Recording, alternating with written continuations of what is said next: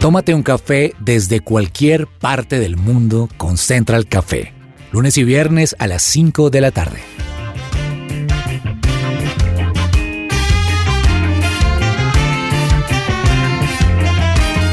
You make me shake, Holy Spirit. You make me shake.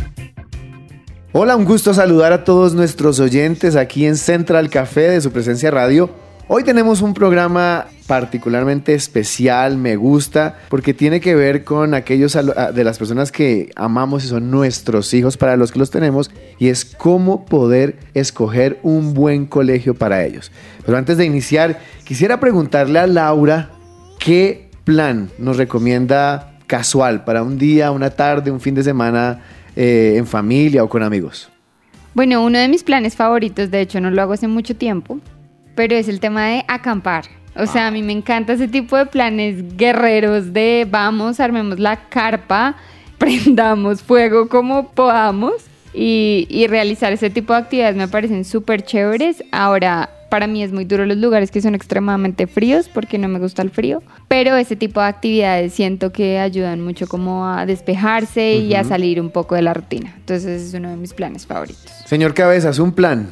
Le tengo dos, Javi. Dos planes. Uno cotidiano Dos por uno, y uno, entonces. un dos por uno. Vengo en promoción hoy. Dos planes. Uno, salir a montar bicicleta por la sabana de Bogotá, que tiene unos paisajes maravillosos. Sea que usted salga por el norte, que salga por el occidente, etcétera. La sabana de Bogotá tiene unos lugares muy lindos, unas carreteras que están eh, en, la mayoría de casos en muy buen estado y pues qué rico poder salir y respirar ese, ese aire mientras uno está pedaleando en su bicicleta. Ese es un plan cotidiano que me gusta hacer algunos fines de semana. Y otro plan, por estos días eh, vamos a estar aquí en Bogotá en la Feria del Libro. Un buen plan, ir a la Feria del Libro, eh, pasear quizá con la familia, con los amigos. Hasta el otro lunes, bien interesantes de Feria del Libro. Entonces me parece también un buen plan por estos días en Bogotá. Buenísimo. Janina, un plan. Ay, qué difícil elegir. Cuando estaba hablando Laurita de una pensé en la Villa Suiza Glamping, es un glamping eh, cerca a Bogotá y es un plan delicioso porque se puede ir a hacer solo, yo lo hice solo, y después con amigos. Y creo que es un planzazo ver, por ejemplo, al frente de la laguna, es delicioso. Otro es irse a tomar un café con una torta, un café negro con una torta de chocolate y leerse un buen libro. Bogotá está llena de cafés buenísimos y ese para mí es un planzazo. Amo los atardeceres, amo el frío. Me parece un planzazo en Bogotá. Y por último, qué pena, ahí el 3x1, es por favor vayan a ver teatro. Hasta el 17 de abril estuvo el Festival Iberoamericano de Teatro en Bogotá que reunió diferentes compañías de diferentes partes del mundo, pero siguen abiertas las salas de teatro y necesitamos el apoyo del público y de verdad que Bogotá tiene un muy buen nivel teatral, así que por favor vayan a ver teatro. Yo me voy por la onda cultural por la que estaba Janina y decirles un buen plan, visitar un museo. Mm. Hay buenos museos y muy pocos los visitamos, así que un plan para Bogotá o cualquier ciudad, ir y visitar un buen museo.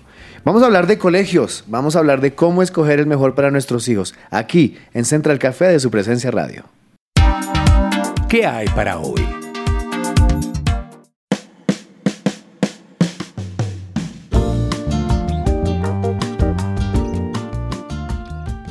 ¿Sabían que Viajemos Travel está dando 100 mil pesos en un bono de compra para su próximo viaje?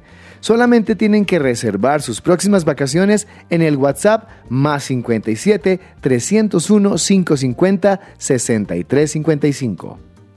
Es tiempo de invertir en tu sonrisa. Ven a Science and Art y conoce los mejores tratamientos odontológicos sin dolor y los mejores especialistas.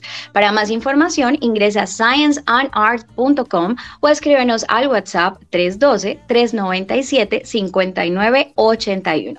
Te esperamos para darte un acompañamiento completo en tu restauración oral. Y bueno, pues esta es una pregunta bastante importante que nos hacemos los que ya somos papás y que en algún momento los que no lo son todavía se van a hacer y es, ¿cómo puedo yo buscar no un buen colegio, sino el mejor colegio para nuestros hijos? Porque esta etapa del colegio es tal vez una de las más importantes en la vida de todo ser humano, Andrés, y allí se determinan muchas cosas que nos van a ayudar por el resto de nuestra vida. Y si estamos en un mal colegio, eh, no solamente a nivel académico, sino es el colegio que se adapta a mi forma de ser o a la forma de ser de nuestros hijos, puede ocasionar inconvenientes. ¿Usted cómo, cómo ve este tema, Andrés? Sí, de acuerdo, Javi. Más allá de que yo soy de los que piensa que el, no sé, 70% de la buena formación y de la buena crianza de los hijos corre por cuenta de los papás y de lo aprendido en casa y de los valores que como familia se le deben entregar siempre a, un hijo. Obviamente esto sí tiene mucho que ver eh, la decisión de en qué colegio cómo va a ser su formación educativa, cómo va a ser su aprendizaje, porque en definitiva, pues todos vivimos en una sociedad en donde trabajamos gran parte del día, eh, es imposible en la sociedad de hoy, eh, me parece a mí, tanto para la mamá como para el papá, pasar eh, las 24 horas del día al lado de sus hijos, quizás sí, muchos lo quisieran, pero, pero es algo muy difícil, entonces eh, durante varias horas, durante una buena parte del tiempo del día de los hijos, van a estar allí, en esos lugares, en el, colegio, con sus profesores, profesoras, con los amigos, con las personas que también hacen parte de este ambiente. Entonces ahí es donde es muy importante para los papás, pienso yo, que se tome una buena decisión en donde, eh, en un lugar que, sea un ambiente sano, que se, que se le estén enseñando cosas eh, buenas, buenas, buenas teorías, buenas enseñanzas, qué, tipo de cosas le están eh, enseñando a, nuestros niños, uno poder estar pendiente de eso. Y también, por supuesto, pues que este lugar eh, tenga, me parece, un ambiente sano para que ellos puedan crecer e influenciarse bien y no mal.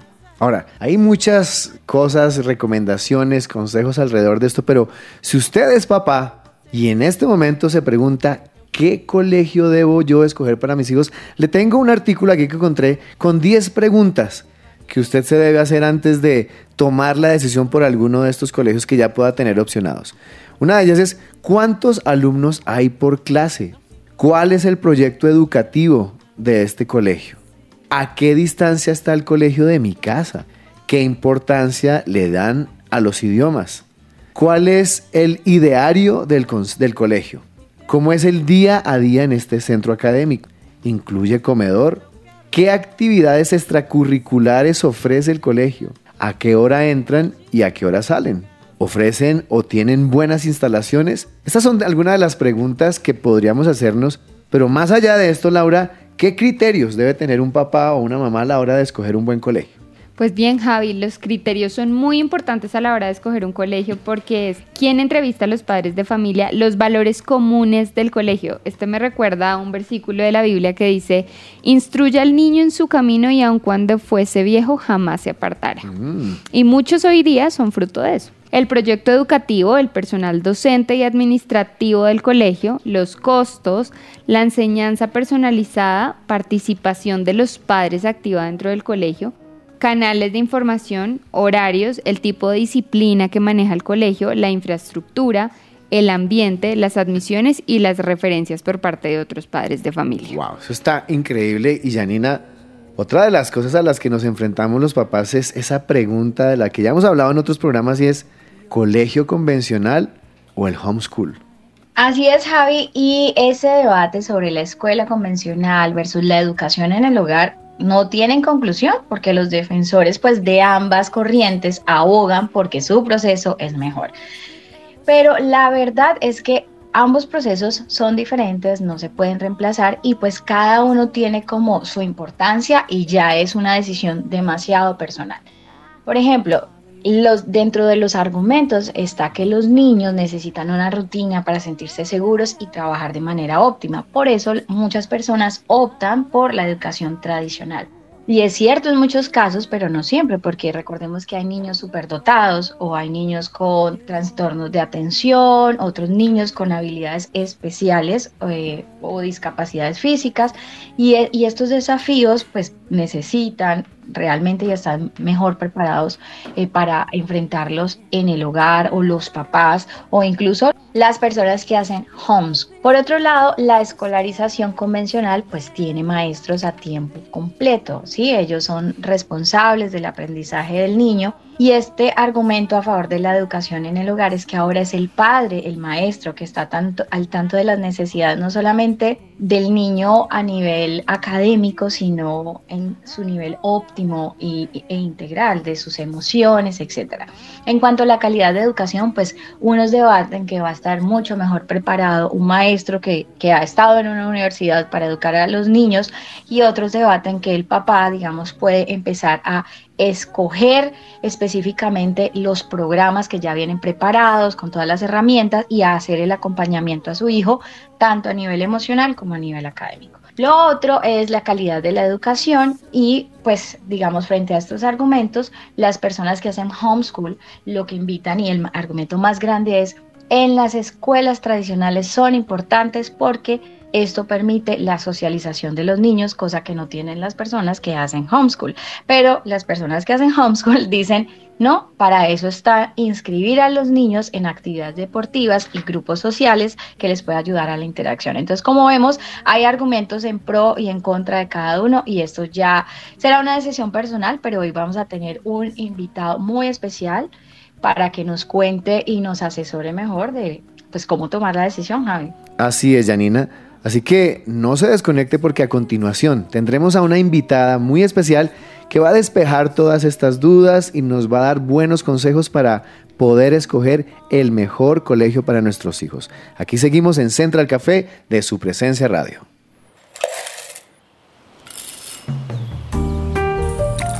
Llegó la hora de tomarnos un expreso Y hoy nos vamos a tomar un expreso con Shanna Blair. Ella es coordinadora de admisiones del colegio El Camino Academy aquí en Bogotá, Colombia.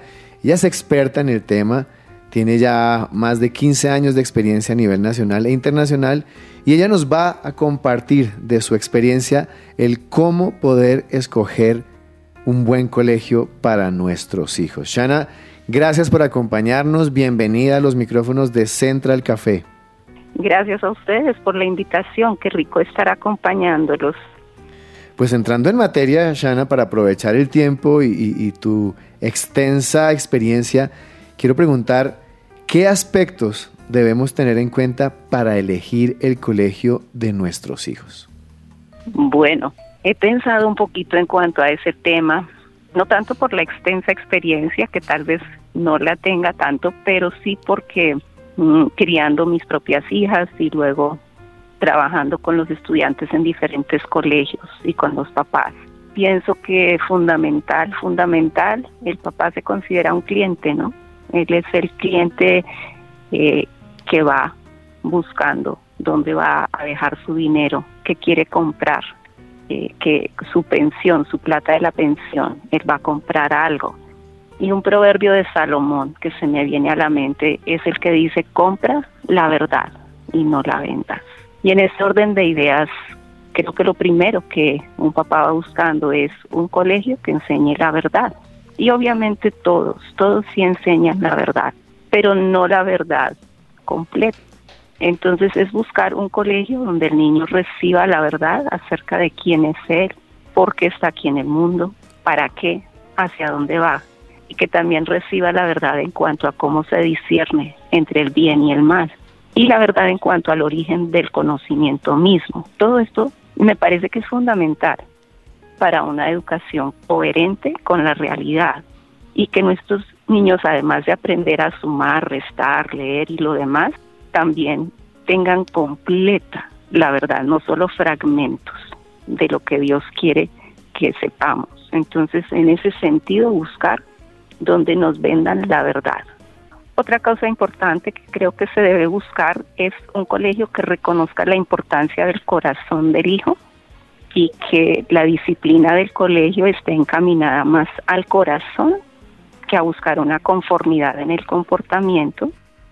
Y por último, buscar un colegio que no abrume en lo económico. Entonces, esas, esas tres cosas. Wow, Shana. Con Yanina, eh, qué gusto tenerte con nosotros y tremendo eso que nos acabas de compartir. Teniendo eso en cuenta, quisiera que nos compartieras cómo realizar una buena búsqueda, sobre todo, digamos, en Bogotá, que hay tal oferta de colegios? O sea, ¿cómo nos recomiendas? ¿Qué tips les recomiendas a los padres para hacer una buena búsqueda con tanta oferta? Bueno, ok, Janina, pues sí, es, es difícil porque sí hay literalmente miles de colegios en una ciudad tan grande. Pienso que nos puede ayudar en este orden de ideas si estamos tomando como criterio las cosas, los elementos que acabo de mencionar, nos puede servir mucho un directorio que tiene una asociación de colegios cristianos que se llama OBED. Entonces, al buscar el directorio de ellos, de una vez nos van a aparecer muchas opciones de colegios que se puedan ceñir a este tipo de criterio. Claro, Shana, y hoy en día el bilingüismo hace parte de nuestro tema actual. Y es importante que en estos tiempos, ¿cómo se puede llegar a evaluar el programa de inglés que ofrece cada colegio específicamente? Sí, de acuerdo. Este tema del inglés sí es algo bastante importante en la lista de lo que los papás están buscando. Ojalá no sacrificaran nunca los otros criterios en pro de un buen inglés porque siempre esto se puede suplir de otras formas. Entonces, si un colegio tiene muy buen inglés, pero mandar a mi hijo a ese colegio implicaría que yo tuviera que tener tres trabajos para poderlo tener y que el niño nunca vea a su papá o su mamá, tal vez es mejor usar el inglés por otro lado. Pero habiendo dicho eso, yo creo que hay varias cosas que nos ayudan a identificar cómo es el inglés. Por ejemplo, preguntar la intensidad horaria, porque hay colegios que dan un inglés básico o un inglés intensivo, que ya son unas cinco horas en la semana, o hay colegios bilingües donde por lo menos el 50% de las clases se dan en inglés, o también hay colegios de inmersión, donde ya casi el 100% de las clases son en inglés. Entonces buscar la intensidad horaria nos da una pista. También preguntar qué porcentaje de los profesores son nativos también preguntar por el puntaje específicamente del inglés en las pruebas, saber. Y si se puede, que no siempre es tan fácil, pero si se puede, conversar con algún alumno recién egresado. Eso también da buenas pistas en cuanto a qué nivel de inglés tiene el colegio. Tremendo. Shana, yo quisiera saber cómo ¿qué tanto debe depender el temperamento del niño a la hora de elegir un colegio? Y ahorita que hablamos de las inteligencias múltiples, ¿qué piensas de esto?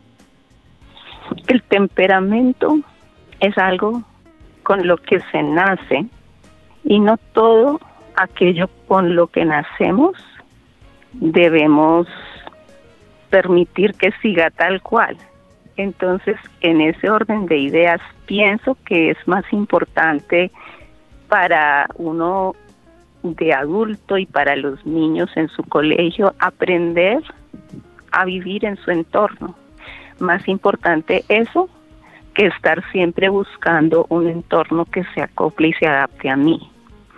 Entonces, tal vez no es tan importante, por lo menos en mi concepto, buscar un colegio que se adapte al temperamento, sino sí tener cuidado que sea un colegio que sea acorde con las capacidades que el niño tiene, porque no todos son iguales y Dios los hizo así.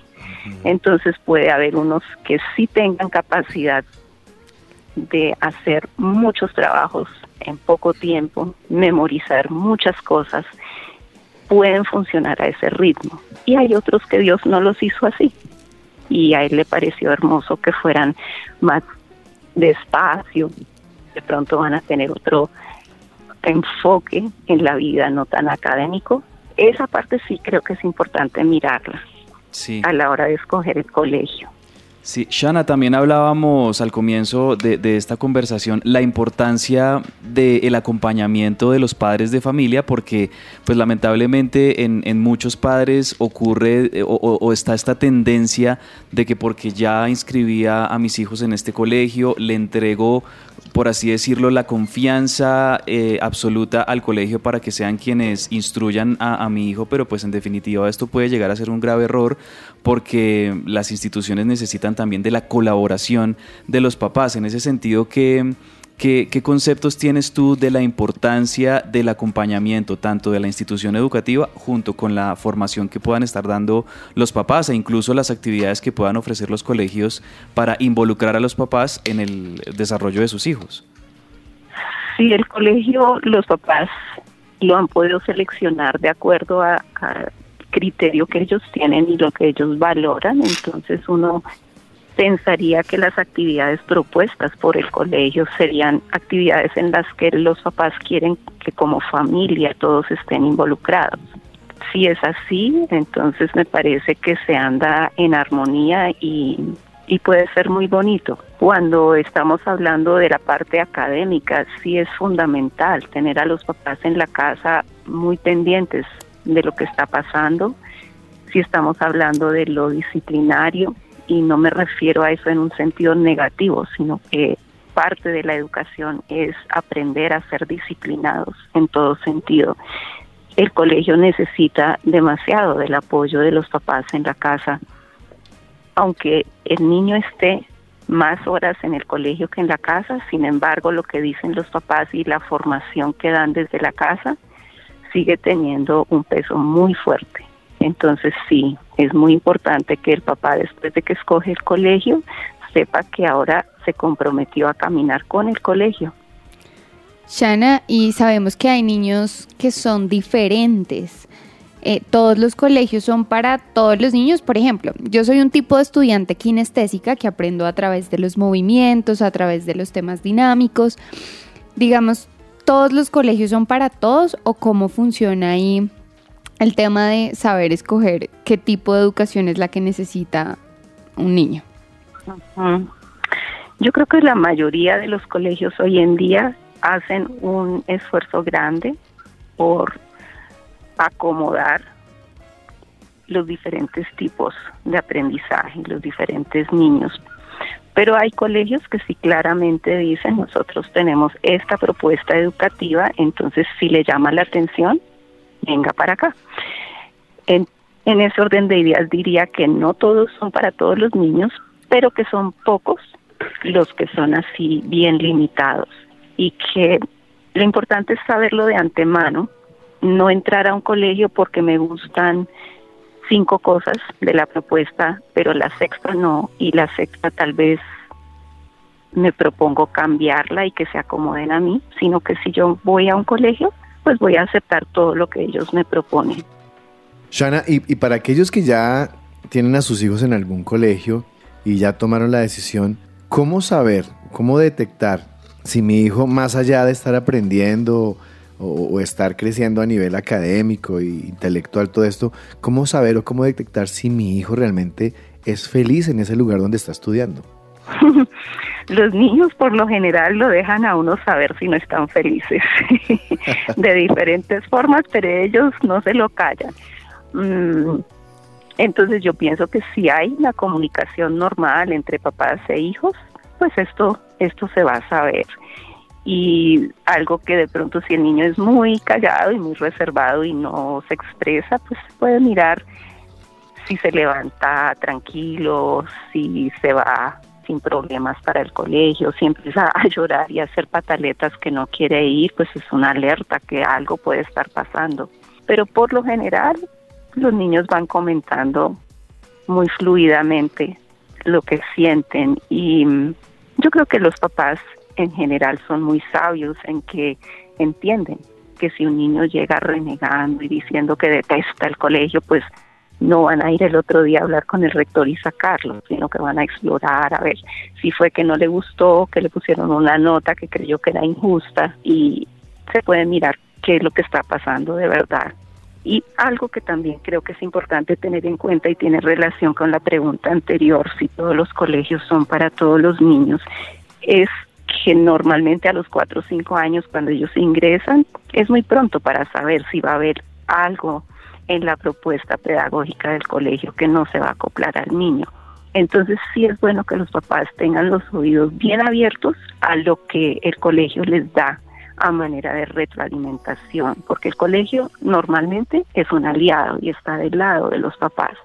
si el colegio está diciendo, mira, creemos que este colegio bilingüe a tu hijo de pronto no le está sirviendo porque tu hijo tiene dificultades con la articulación o con otro tipo de cosa, escuchar, escuchar la retroalimentación del colegio y tomarla como, como un beneficio para el bien del niño. de acuerdo.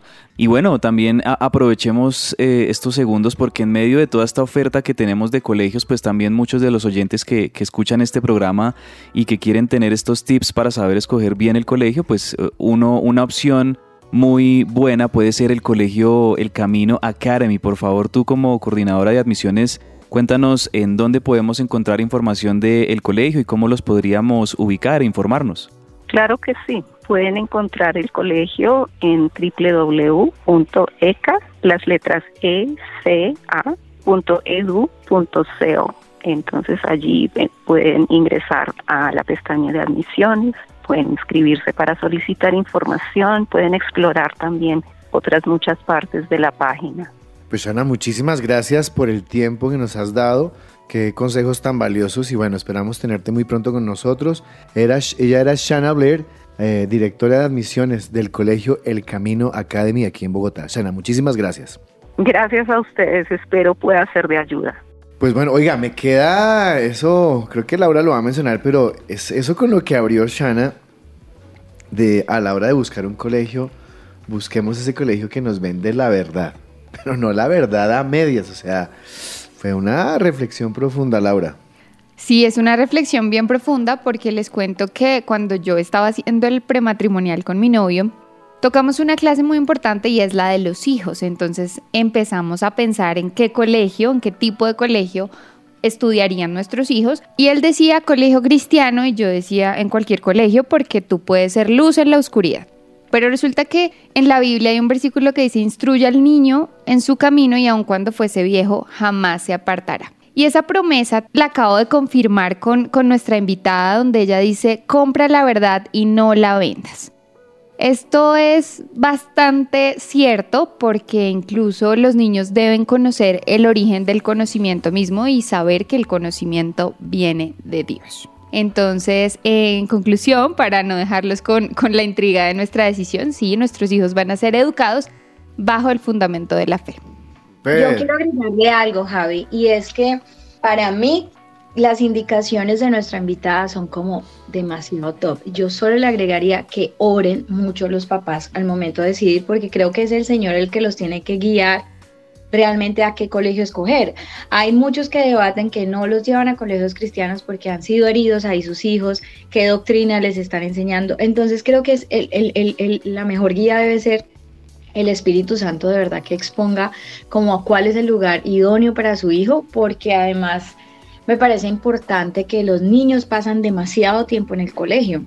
Entonces, como ese tiempo, ellos de qué se están alimentando y qué les están diciendo, sobre todo ahorita cuando están tan bombardeados a ideologías de género y que desde los colegios les inculquen eso. O sea que me parece súper importante orar, ayune, ore y confíe.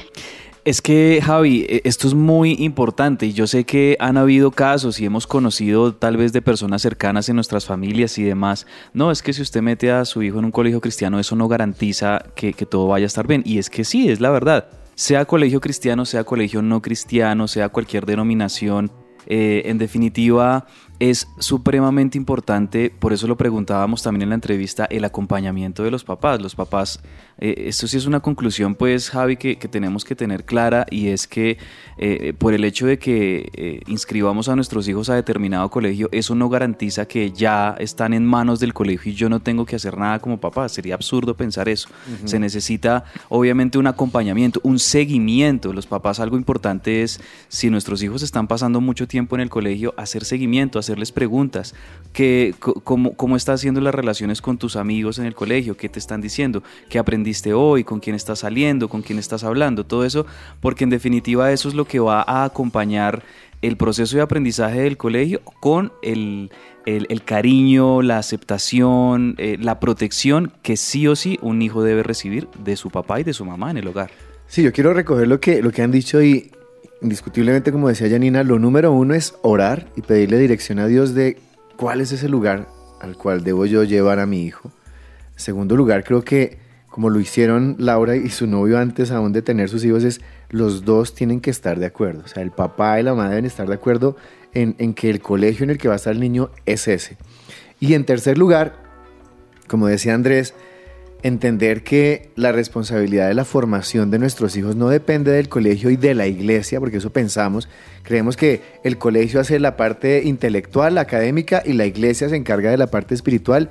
Y yo en la casa lo que hago es como medio dar toquecitos y, y complementar. No, estamos equivocados.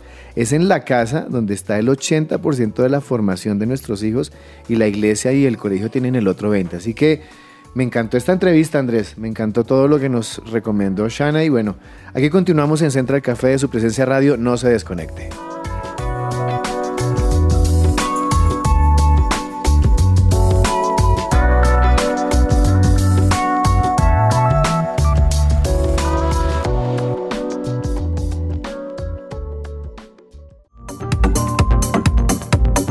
No te desconectes. Estás con Central Café.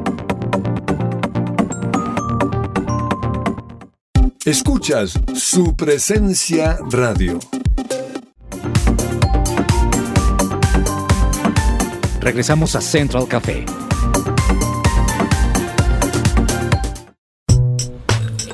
Tendencias dulces y amargas.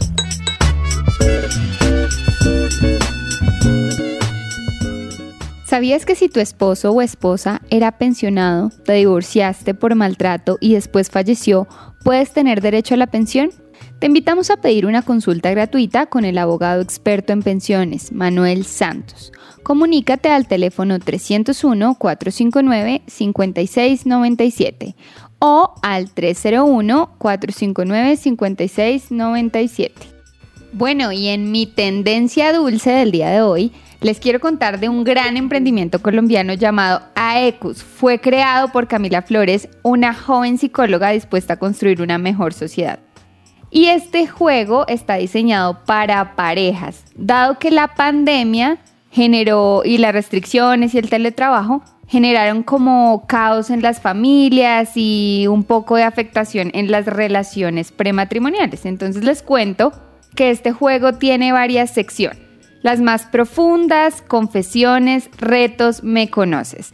Es un juego muy dinámico para que las parejas y los esposos puedan realizar este tipo de actividades y pues, ¿por qué no conocerse un poco más y salir un poco de la rutina? Javi, tú que eres casado, ¿qué opinas de este, de este emprendimiento? Me parece chévere porque sí creo que como parejas, los que se van a casar y los que ya estamos casados, no podemos perder esos espacios de compartir. Y si ese espacio de compartir me permite conocer un poco más de mi pareja, espectacular. Y en mi tendencia amarga les cuento que en las tierras donde se encuentra nuestra compañera Janina, hubo una fuerte explosión en el Times Square en Nueva York y esto generó pánico y confusión. Hasta el momento las autoridades desconocen las causas y motivos por los cuales se generó esta, esta explosión y gracias a Dios afortunadamente no hay heridos ni muertos lesionados. Pero Yanni, cuéntanos si escuchaste sobre esto que ocurrió el pasado domingo 10 de abril. Sí, sí, escuché Laurita sobre esto y agregándole un poco a tu tendencia marca, amarga, quiero compartir que, bueno, también fue una noticia mundial que ayer, martes, eh, más de 20 personas resultaron heridas en un tiroteo en una estación de metro en el distrito de Brooklyn, aquí en Nueva York.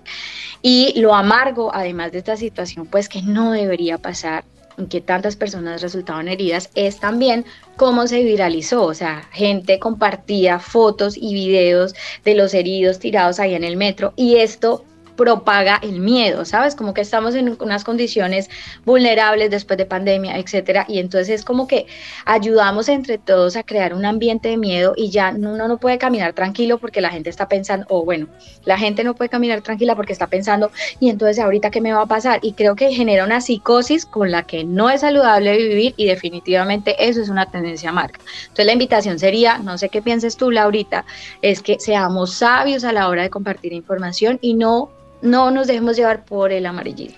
Claro que sí, porque podemos ser transportadores o emisores del miedo y la idea es sabernos informar de una manera correcta. Entonces aquí los dejo con mis tendencias dulces y amargas. I know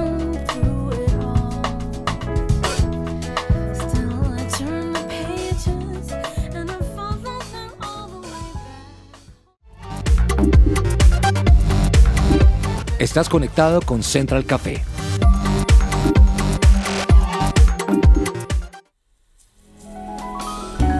Central Café descafeinado.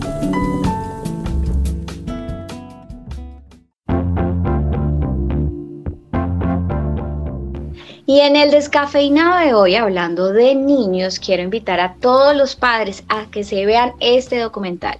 Childhood 2.0 lo pueden encontrar en YouTube subtitulado. Y este es un documental que muestra cómo la salud mental de nuestros niños está estadísticamente en su punto más bajo, ya que los niños y las niñas pasan más tiempo en línea y están menos involucrados en la vida real, el juego libre y la autonomía. Esto es un documental casi, casi que lo voy a decir por aquí, obligatorio para que los padres conozcan ese mundo por el que navegan sus hijos a medida que crecen en la era digital. Este tiene padres reales, hijos reales, expertos, líderes en la industria en seguridad y desarrollo infantil y de verdad expone a los peligros a los que están expuestos nuestros niños, eh, como el ciberacoso, depredadores en línea, pornografía, ideas suicidas y más. Y no les quiero hacer un spoiler de todo el documental, pero sí quisiera compartirles algunos puntos que me parecieron súper claves. Antes, digamos, las generaciones como mi abuela, eh, eran unos niños que tenían que involucrarse en la cotidianidad de las familias, en los trabajos de la casa. Pero ahorita los niños están, salen, llegan del colegio, se encierran en su habitación y a las tabletas. Los padres están en una vida tan dinámica que también están metidos en el celular porque casi que el celular es la oficina. Y esa revolución tecnológica, si bien digamos, nos ayuda a que los padres estén conectados a través de mensajes de textos con los hijos, que los niños no tengan que buscar en la enciclopedia esa grandota que no tenía en la casa, sino que puedan encontrar todo en Google, también los expone a grandes dificultades. Tristan Harris, que es el cofundador y, director ejecutivo del Center of Human Technology, uy, ¿cómo me vieron en inglés? del Centro de Tecnología Humana, eh, estuvo exponiendo algunos de estos problemas. Él decía que las redes están diseñadas para que ganen dinero a partir de tener a las personas conectadas. Lo que ellos hacen es que crean como a través de las actividades, por ejemplo, el scrolling en Instagram, muy parecido a lo que hacen en los casinos de bajar y estar haciendo esto. Y esto crea como unas conexiones neurológicas que vuelven a la gente adicta, por eso la gente no puede, no puede parar. El uso de los dispositivos ahorita los niños ha aumentado incluso hasta 12 horas y esto tienen además también enlaces neuronales para, por ejemplo, llegan al tronco social en el cerebro que tiene que ver con la validación social. Y por eso la importancia de necesito un like, necesito que me me gusta, necesito ser popular.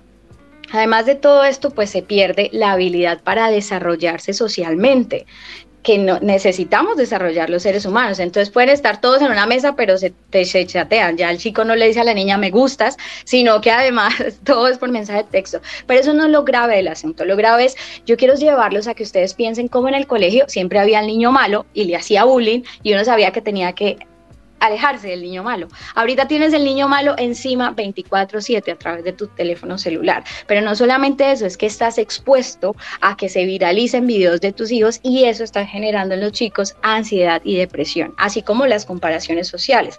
Pero además del bullying, una de las cosas más graves es la pornografía. Según un estudio australiano encontró que cerca de la mitad de niños entre los 8 y 16 años han sido expuestos a la pornografía y muchos de ellos las buscan activamente. El 27% del contenido en Internet es pornográfico y las redes, digamos, de pornografía encuentran la manera de involucrarse a través de las diferentes redes sociales, incluso en Twitter. El 26% de los adolescentes entre los 3 y 17 años buscan pornografía de forma activa.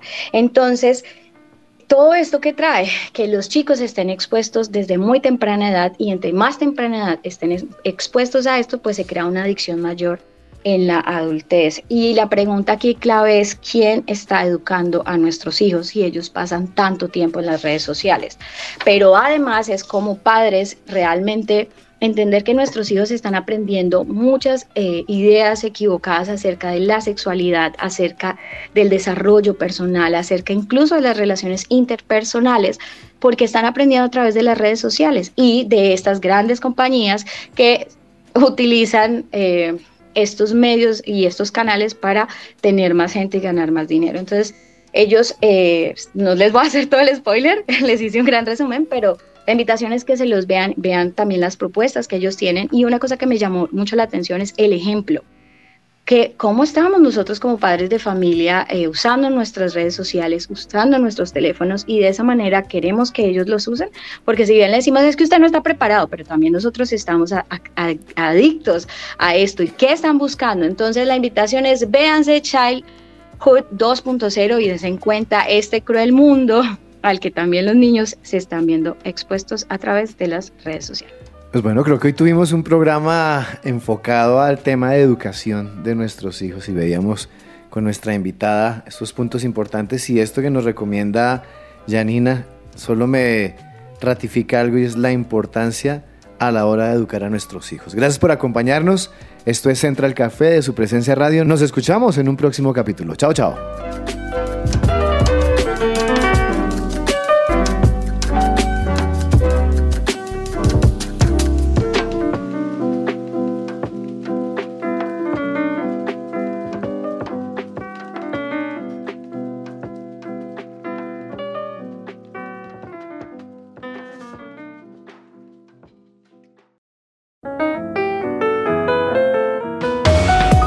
Central Café también está en su presenciaradio.com.